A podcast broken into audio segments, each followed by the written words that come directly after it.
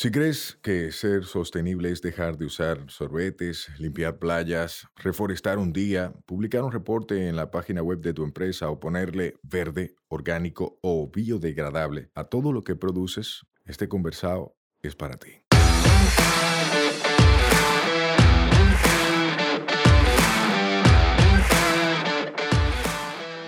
Hola, somos Mivisai, los motores detrás de Tinglar y una vaina verde, y hoy vamos a tener un conversado sostenible. En cada conversado sostenible te ayudaremos a romper paradigmas y te compartiremos alternativas y herramientas para que acciones ya, sin excusas.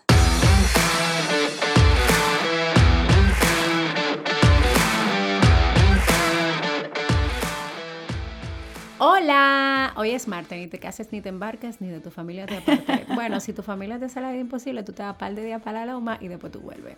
Y si es muy imposible, suelta eso. ¿Cómo estás? Ah, bien, ¿y ustedes? Todo bien, gracias a Dios. Qué bueno, yo digo ustedes, bueno, ustedes que no están escuchando y tú, Sayuri. Pero eso es verdad. ¿Tú sabes quién me dijo que responde cuando nosotros hacemos preguntas? Y Carol Reyes de Meraki. No, mi amor, Carol es la fan número uno, la seguidora número uno. Carol, un besito. Te amamos. Carol me dice, oye, yo respondo cuando ustedes hacen una pregunta en el episodio y estoy yo hablando sola. eso quiere decir que está conectando y eso es bueno. Así mismo. Mío. Eh, um, ¿Qué vamos a hablar hoy? Hoy vamos a hablar del greenwashing, pero vamos a hablar desde un solo enfoque porque el greenwashing puede ser grande, grandísimo. Amplio. Sí, vamos a hablar de ese que los productores nos quieren hacer creer, poniéndole palabrita de esa de la que son así como fancy, como que están en el mood de lo green, y que por ponerle una palabrita de esa, entonces quieren que uno le compre y que uno le compre que todo lo que están haciendo está bien. Uy, está fuerte esa. Está muy fuerte. Yo, yo quiero empezar con una anécdota. Dale. Hace unos días un cliente me llamó, me dijo que quería que yo le hiciera una estrategia de, responsabilidad social y comunicación. Entonces me dice, no, yo lo que quiero hacer es una limpieza de playa. Celebrar una efeméride como plan, wow. Entonces yo le dije, no, porque tu empresa no tiene nada que ver con la costa. Donde tú quieras hacer la limpieza, yo no sé si tú sabes, pero tú limpiabas y al otro día te igualita. Y les recomendé hacer otra cosa que iba alineado a sus objetivos como empresa y no me volvieron a llamar. Eso pasa, porque lo que quieren es un tante ahí. Entonces, una fotico para Yo le dije, o sea, si es eso, yo no soy la persona. Y no me volvieron a llamar. A mí no me importa que no me volvieran a llamar. Porque yo sé que estaba haciendo lo correcto y que estaba haciendo mi trabajo en torno a la ética que yo entiendo que debe cumplirse cuando tú estás haciendo un plan de, comunicación y estrategia corporativa. Claro. Entonces, ese es un ejemplo. Es un buen ejemplo. Muchas empresas quieren celebrar efemérides ambientales y quieren hacerle creer a sus grupos de interés, incluyéndonos nosotros, los consumidores, que ellos son lo más verde del mundo porque celebraron una efeméride ambiental. Por ahí viene el Día de la Tierra. Ah, porque celebré el Día de la Tierra, soy el más green. Hice tres posts en Instagram, publiqué un artículo, hice un webinar y ya soy el más green. O celebré un día de la reforestación, un día de limpieza de playa y ya. Ese es mi plan de responsabilidad social corporativa y eso, primero, no es un plan y segundo, no tiene nada que ver con responsabilidad social corporativa, porque para que sea responsabilidad social corporativa tiene que estar directamente vinculado a la forma en la que tú ganas dinero. Exacto. O sea, si tú produces ropa, tiene que estar relacionado a cómo tú produces ropa, no a cómo tú haces una escuela y cómo tú le entregas útiles escolares.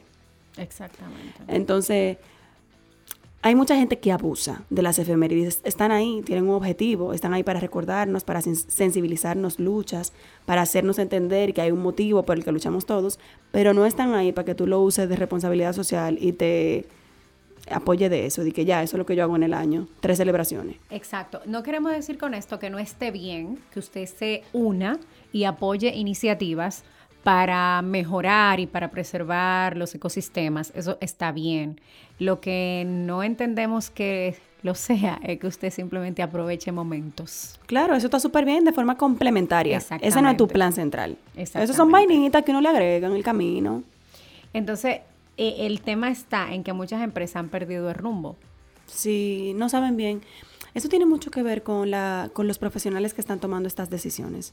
Porque en la mayoría de las empresas se da que quien está llevando el departamento de responsabilidad corporativa o quien está llevando las acciones, porque ni siquiera el departamento existe, es alguien de recursos humanos o es alguien de comunicación. Con el enfoque de comunicación, de comunicar lo que se hace, no de crear una estrategia para comunicar bien lo que estratégicamente se está Que haciendo, que eso es no se diferente. llama comunicación, eso se llama coordinador de prensa. Sí, Eso se, se llama, exacto, y coloca, el que se encarga de colocar información en medios, que no necesariamente es una persona que trabaje estrategias de comunicación. Cuando tú dices estrategia, mío, para aprovechar y educar un chin, ¿a qué tú te refieres? A, a publicar y que hoy vamos, hoy vamos a postear tal cosa y mañana No, en historia tal Jamás. cosa. Eso es programación un- de contenido. Y una persona Ah. que hace programación de contenido no necesariamente tiene conocimiento sobre responsabilidad social y estrategias de comunicación que van directamente alineadas a lo que tú haces en tu empresa. No di que eh, hoy es día de los santos inocentes, por decirte un nombre Y un arte bonito. Y un arte bonito. No. En un departamento de comunicación hay diferentes departamentos, valga la redundancia roles. coordinador de prensa, director o, o orga- organizador de contenido, como usted le quiera llamar, y una persona que tiene que ver directamente con estrategias, que normalmente es un externo, no es una persona que está ahí, porque tú no, te- tú no estás creando estrategia todos los días. Tú haces una estrategia de comunicación y responsabilidad social que no necesariamente tiene que implementarle a esa persona que tú subcontratas.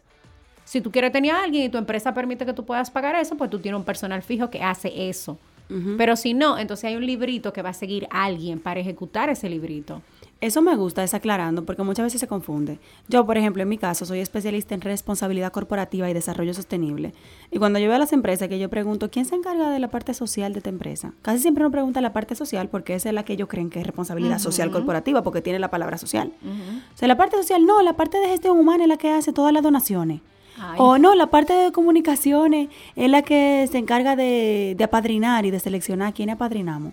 Y tú te quedas pensando, bueno, ya sabemos que aquí hay trabajo por hacer. Hay que ver si la gerencia de la empresa está en el mood y en la disposición de hacer ese trabajo por hacer. Pero si tú me quieres vender a mí que responsabilidad social corporativa es tener artes bonitos para efemérides ambientales y hacer varias actividades con grupos que tú mismo estás seleccionando que no tienen nada que ver con tu empresa, probablemente, no, en, no tú, tú no estás haciendo mucho. Es que, es que no son lo mismo. es que son cosas totalmente diferentes.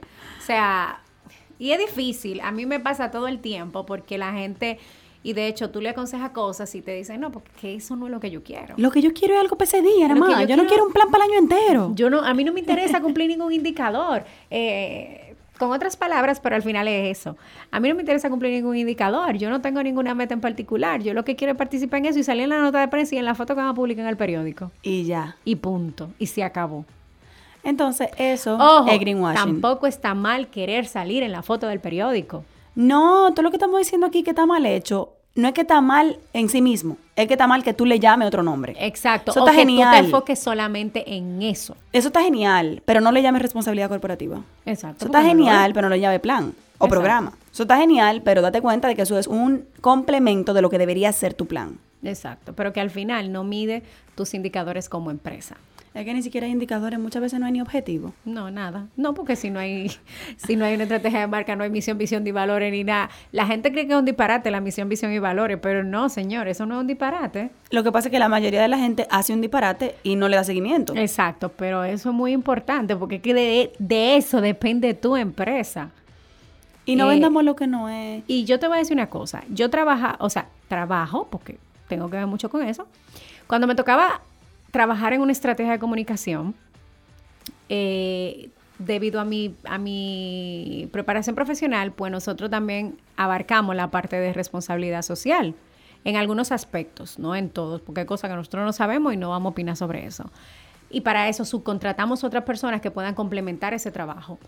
Pero cuando me tocaba hacer eso, yo recuerdo que muchísima gente me decía, bueno, pero que entonces ahí tú me vas a poner cuántas veces yo voy a salir en una nota de prensa.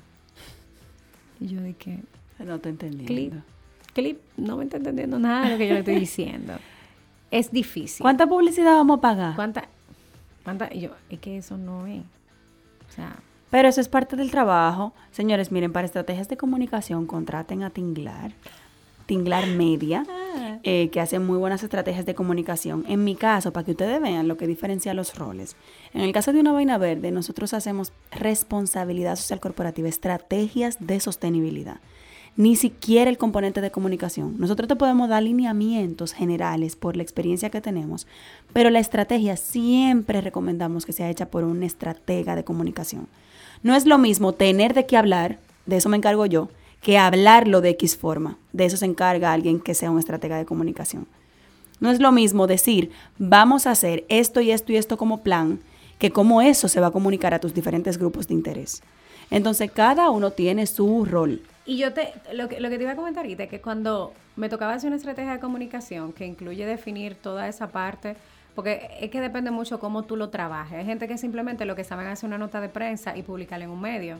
O sea, mi preparación profesional y la de Johan nos permite trabajar otras cosas más amplias que incluyen trazar esas pautas y esos lineamientos y esos indicadores que tú quieres cumplir como empresa. Y me pasaba mucho que yo decía, yo creaba sí, ok, misión, visión, valores, indicador y eso, pero hasta que me tocó hacerlo para mi empresa fue que yo entendí la importancia de eso, porque yo lo sabía de la teoría y lo creaba desde la teoría, pero cuando me tocó hacerlo para mi empresa, entonces yo dije, espérate, esta vaina funciona. esto es importante y esto funciona. Y que si tú no tienes eso, no va a funcionar. o puede que sí. Pero no depende pero de ti. No, depende no es un ti. trabajo que tú estás provocando. Cuando tú tienes una estrategia, depende de ti el resultado. Porque tú estás haciendo que se mueva en una dirección X. Tú lo estás pensando. Cuando surge de forma orgánica, genial, felicidades. Pero no te va a garantizar que la vida entera de tu empresa va a ser de forma orgánica porque hay momentos buenos y malos. Y para eso las estrategias se alinean. Claro, totalmente. Por ejemplo, hay muchas empresas que deciden vender eh, marca blanca, ponerle su marca a todo, Sí. Sin visibilizar necesariamente el trabajo que están haciendo personas en comunidades para desarrollar esos proyectos. En Tinglar, esa no es la línea. Sí, pero se respeta la otra Pero línea. se respeta, no hay que mal. Exacto. Pero eso, eso, se- eso responde a una estrategia que tú tienes como empresa. Exacto, porque depende qué tú estás buscando y cómo tú estás utilizando X o Y. Algo también que quiero comentar en este episodio es que no solamente abusamos del greenwashing cuando decimos que estamos haciendo algo que no estamos haciendo y cuando no sabemos comunicar lo que estamos haciendo, sino también cuando le queremos poner términos que hacen creer a la gente y al cliente final y al consumidor que sí, pero no. Por ejemplo, ponele verde, orgánico, biodegradable, compostable a productos tuyos. En muchos de los casos es hasta una falta grave de respeto al consumidor. Si Proconsumidor estuviera haciendo lo que le toca, no sé quién está a cargo de Proconsumidor, pero yo sé que un equipo muy mínimo para el trabajo tan amplio que debería hacer, eso no pasara. Porque es que una empresa no le puede poner orgánico a algo que no lo es. Y no le puede poner en otro país con legislaciones más estrictas. Y no le puede poner biodegradable a algo que no lo es. Incluso hay empresas que tienen que establecer biodegradable en qué condiciones. Biodegradable casa, eh, compostable, perdón. Compostable casa, que tú, tú y yo haciendo compostaje en la casa, o compostaje industrial. Eso es muy diferente. Hay muchos productos por ahí que dicen compostable. Y después la gente anda escribiéndonos por directo. Mira, pero yo le eché tal producto, tal funda que decía compostable a mi compostera. Y la funda está ahí, está igualita. Claro, porque eso es compostable en condiciones industriales, con una temperatura X, con una humedad X, con unos equipos y tecnología X. Entonces, no le vendamos a un consumidor lo que no es. Eso es muy importante que tú lo toques, qué bueno, porque mucha gente en el camino de querer cambiar y no tener la información suficiente hace cosas que no son su culpa. Claro. Es culpa de ese que te está engañando, diciéndote, sí, esto es biodegradable, cómpralo. Y tú di que, bueno, déjame... Te voy a poner un ejemplo muy sencillo.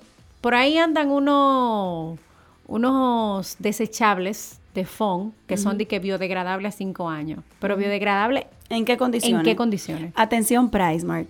Hay unos productos que ustedes están comercializando por ahí que tenemos varios clientes que desarrollamos estrategia para ellos que han decidido comprar ese tipo de contenedores, incluso se parecen a la distribución del foam. Son igualitos, lo único que son un colorcito como beige por ahí que le da ese mood como de biodegradable.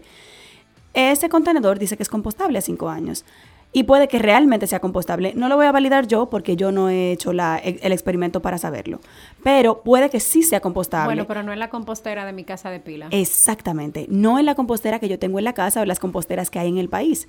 Eso es compostable a nivel industrial. Y ninguna industria en el país está haciendo eso. Exactamente. Entonces, de repente, decir que es compostable solamente es mandar un mensaje que no es, porque el cliente lo que está escuchando es la palabra compostaje y el compostaje que es conoce es el de casa y nosotros como empresas debemos asegurar esa responsabilidad extendida de educar a nuestro consumidor y de que haga una compra consciente. Sí. Y atención pro consumidor, que también ustedes velan por los eh, derechos de los consumidores. Me deben decir a mí que es compostable a cinco años a nivel industrial y decirme a mí que en el país todavía no hay ese tipo de compostaje, pero aún llevándolo al vertedero puede que sea más beneficioso que el tradicional. Ahí yo te lo compro. Pero cuando yo escucho personas y que me escriben personas diciéndome, lo puse en mi compostero y la lombrices no se lo están comiendo, y yo le pregunto, ¿qué me pusiste? Mándame una foto y veo ese fucking contenedor, yo digo, sácalo, porque no es compostable casa. No, mira, e- es un tema serio. Ningún, ni siquiera, la lombrice, pobre lombrice. Sí. Y en mi casa, que yo lo hago pila, no es posible. O sea, no, ese no es. Me pasa mucho también que nos escriben mensajes con la misma pregunta y yo, mira, yo sé, yo entiendo. Y tiene entonces uno que cargar con la responsabilidad extendida de otro, Sí. de responder y educar a la gente y decirle, mira, ese no, lamentablemente. Entonces la gente, la gente se frustra a veces, conchole, pero yo pensaba que, Que eso lo- tal cosa. Pasa lo mismo con los sorbetes. Entonces- Muchísimos sorbetes de papel que vienen empacados en fundita de plástico, pero por Dios. Entonces es un tema. Ahora, si usted, ya que estamos hablando de los temas desechables, si usted necesita, cómprelos de cartón, que eso de que se moja, se desaparece, o cómprelos de yagua, Sí. que eso vuelve a la tierra. Y ahí vamos a hacer una cuñita. Sí, Green Depot. Y la gente de We Supply también tiene una variedad grande de otros proveedores que también son del país que están distribuyendo. Y ellos. nosotros lo vendemos en Tinglar también. Ajá. Entonces, si usted necesita, yo no soy pro que usted compre cosas desechables, pero si lo necesita, que sea responsable. Yo, por ejemplo, para los cumpleaños, yo tengo unos platos ahí que son los que reutilizo siempre. Pero si no es su caso, si usted lo necesita o es para servirle la comida a los empleados o es para lo que sea, trate por una opción más sostenible. Sí, y hay una idea, que muchas veces uno no quiere bregar con reutilizable por muchísimas vainas que no son ciertas. Y que uno como que cree que no va a funcionar, pero al final funcionan. Si usted tiene una mano de obra, por ejemplo, una cantidad de empleados X que comen en su, en su empresa todos los días y que hay que mandarle la comida en un form, es lo mismo al final, a ti como empresa, son cálculos que ya yo he hecho, que tú puedes hacer el ejercicio. A ti como empresa te conviene más comprar, comprar dos contenedores reutilizables por empleado y que cada vez que traiga uno sucio se le entregue uno limpio con su comida. Y así se va haciendo como ese cambio de contenedor sucio por limpio. Y te sale más barato en el tiempo, aseguras mejor inocuidad para los alimentos de tus empleados porque tú te vas a, a garantizar la esterilización de esos empaques, de esos eh, contenedores bien como debe ser. Y no estás generando basura para el planeta. Sí, mira, ahí tengo que mencionar un ejemplo muy bonito de algo que logramos en el Consejo Nacional de Cambio Climático cuando yo trabajaba en la institución en conjunto con otros compañeros. Llevamos la propuesta de que la empresa contratada para dar el servicio de la comida, nosotros íbamos a comprar los contenedores. Entonces, ¿qué se hacía y qué se sigue haciendo todavía? Esos contenedores, esa empresa los busca todos los días en la mañana y los lleva con la comida al mediodía. Eso es genial. Y eso Y nada más hay que ponerle la etiqueta con su nombre. Que se, todo el font que se ha dejado de utilizar en ese tiempo. Que de hecho le voy a decir a Sara, que es la que maneja la comunicación. Sara, mira, tú deberías contabilizar todo el font que no se usa en el consejo por utilizar esos envases desde ese tiempo, hace más de tres o cuatro años, tres años creo. Entonces, se Eh, puede lograr. Y es una inversión inicial pequeña en relación a lo que tú evitas. Claro, el Ministerio de Medio Ambiente, por ejemplo, compra la comida a un suplidor para los empleados que le dan la comida y lo sirven en font. Entonces, esa es una opción. Sí, al final lo que estamos buscando aquí es alternativas. Recuerden que en este podcast, en Conversado Sostenible, nosotros estamos trayendo conversaciones importantes y también trayendo potenciales soluciones y herramientas para que tú hagas el cambio. Porque a nosotros no nos sirve de nada venir aquí a atacar, atacar, atacar, atacar, atacar algo cuando no te estamos sugiriendo nada más para cambiarlo. Por eso siempre intentamos decirte el error y también cómo lo puedes corregir. Claro. Finalmente, yo tengo dos cantinas. Tengo una de aluminio y tengo una de plástico. Y yo las uso para viajar. Una de las dos, cualquiera, la que yo agarre primero. Al final del día, usando la de plástico, yo dejo de usar muchísimo plástico de un solo uso. Cuando voy de viaje, compro mis cosas y lo pongo en mi cantina. Y punto. O, o usa la de aluminio, o la que tú tengas. Puede ser el residuo de una cantina, de otra cosa que tú compraste, no importa. Ponla en una, en una bolsa en tu carro. Es en algún momento tú la vas a volver a utilizar. Entonces, es eso, ir viendo poco a poco. Entonces, finalmente, con este tema de responsabilidad social, señores, entienda que al final usted puede que engañe a la gente, pero la gente se da cuenta. Y te va a repercutir en tu reputación tarde o temprano y va a costar más dinero una estrategia de comunicación para resarcir el daño que tú has causado que una para posicionarte. Eh, no permitan que le hagan greenwashing. Si ustedes se enteran de algo que están diciendo por ahí que no es verdad, compártalo también, ayude a los otros consumidores que por ingenuos pone su dinero y su credibilidad en empresas que no lo merecen. Y tenemos que hacer ese switch. Súper. Nada, nos vemos a la próxima. Bye bye. Bye.